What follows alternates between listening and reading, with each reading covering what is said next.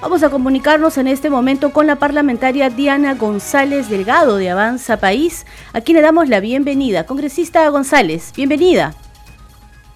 Buenas tardes, gracias por la invitación. Congresista, tenemos una buena noticia y queremos compartirlo con usted porque usted es una de las autoras de esta iniciativa legislativa, la autógrafa firmada por ya el presidente del Congreso que beneficia a los pacientes con enfermedades raras o huérfanas. Así es, el viernes estuvimos en, la sala Castilla, el presidente del Congreso, el general Williams, oficializó la firma de la autógrafa que recoge, entre otras iniciativas legislativas, dos propuestas por nuestro despacho respecto a las enfermedades raras o huérfanas. La primera de ellas, este, referida a garantizar el diagnóstico y tratamiento de los pacientes con enfermedades raras o huérfanas, ya que para ellos muchas veces eh, les cuesta muchísimo llegar a un diagnóstico imagínate el tratamiento y luego los medicamentos. Por eso esta segunda iniciativa legislativa lo que propone es que ellos puedan tener acceso a medicamentos de manera mucho más eficiente. En, líneas generales, lo que te podría comentar es que precisamente esta segunda iniciativa lo que propone es que se puedan importar los medicamentos de países de alta vigilancia sanitaria como Estados Unidos, Irlanda, Japón, Suiza, que ya han sido aprobados en estos países y que puedan ingresar al Perú, eh, que Digemit no se demore meses, incluso años en poder emitir el registro. Entonces lo que hemos planteado son 45 días eh, para que IGEMIT pueda emitir algún pronunciamiento, caso contrario, eh, se sobreentiende el silencio administrativo positivo y se procede con la emisión del registro de este medicamento. Congresista, eh, tal vez nuestros oyentes no lo sepan, pero en el Perú dos millones de pacientes sufren de estas enfermedades conocidas como raras o huérfanas y muchas veces en silencio y teniendo que esperar a veces para salvar por sus vidas pues eternamente, porque como usted lo mencionaba es muy difícil no solo eh, conseguir un diagnóstico certero de las mismas, sino también luego poder llevar un tratamiento eh, con esperanza porque son es muy difícil la importación, como usted decía, de estos medicamentos. Pero sí, para agregar en todo caso, este, estamos hablando de casi dos millones de personas con enfermedades raras o huérfanas. Y la segunda iniciativa legislativa es la importación de medicamentos para enfermedades raras o huérfanas y cáncer también. Así es. Y lo importante para no retroceder en este avance logrado con esta norma es que el Ejecutivo pueda promulgarla en el menor tiempo posible. Así es, siempre exhortamos al Ejecutivo a que puedan em, promulgar las leyes y no solo eso, sino también el reglamento. Este Congreso que sí hace leyes para todos tiene una producción legislativa que lamentablemente no ha encontrado en el Ejecutivo durante los últimos 18 meses del expresidente Pedro Castillo la reglamentación de las leyes.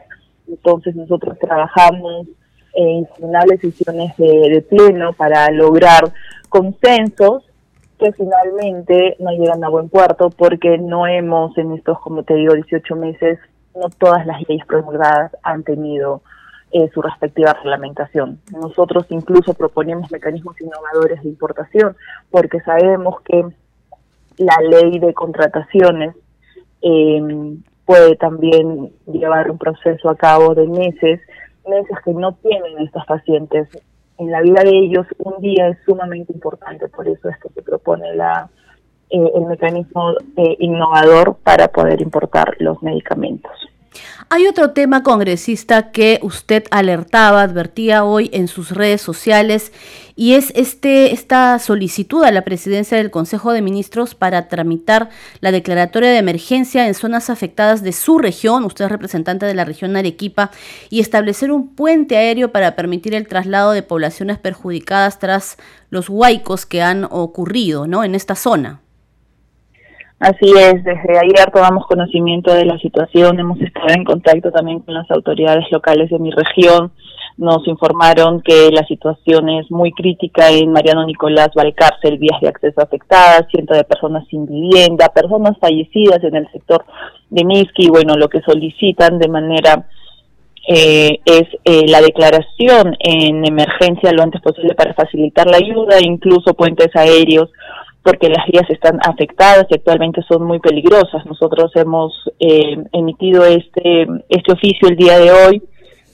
Sabemos que ya hay un decreto supremo que declara en estado de emergencia, pero en este caso lo que estamos solicitando es una declaratoria de emergencia en el marco de, lo, de las lluvias y huaicos, en el marco de los desastres, a consecuencia, como te comentaba, de las lluvias y huaicos. De hecho, ya hubo uno este año, el, el 13 de enero, un caso similar ha sido para este, las precipitaciones de varios distritos de Amazonas, Ancash, Cusco, y lo propio estamos solicitando para mi región Arequipa. ¿Y ha tenido alguna respuesta de parte del Ejecutivo congresista en estas, bueno, en estas horas de haber enviado esta solicitud?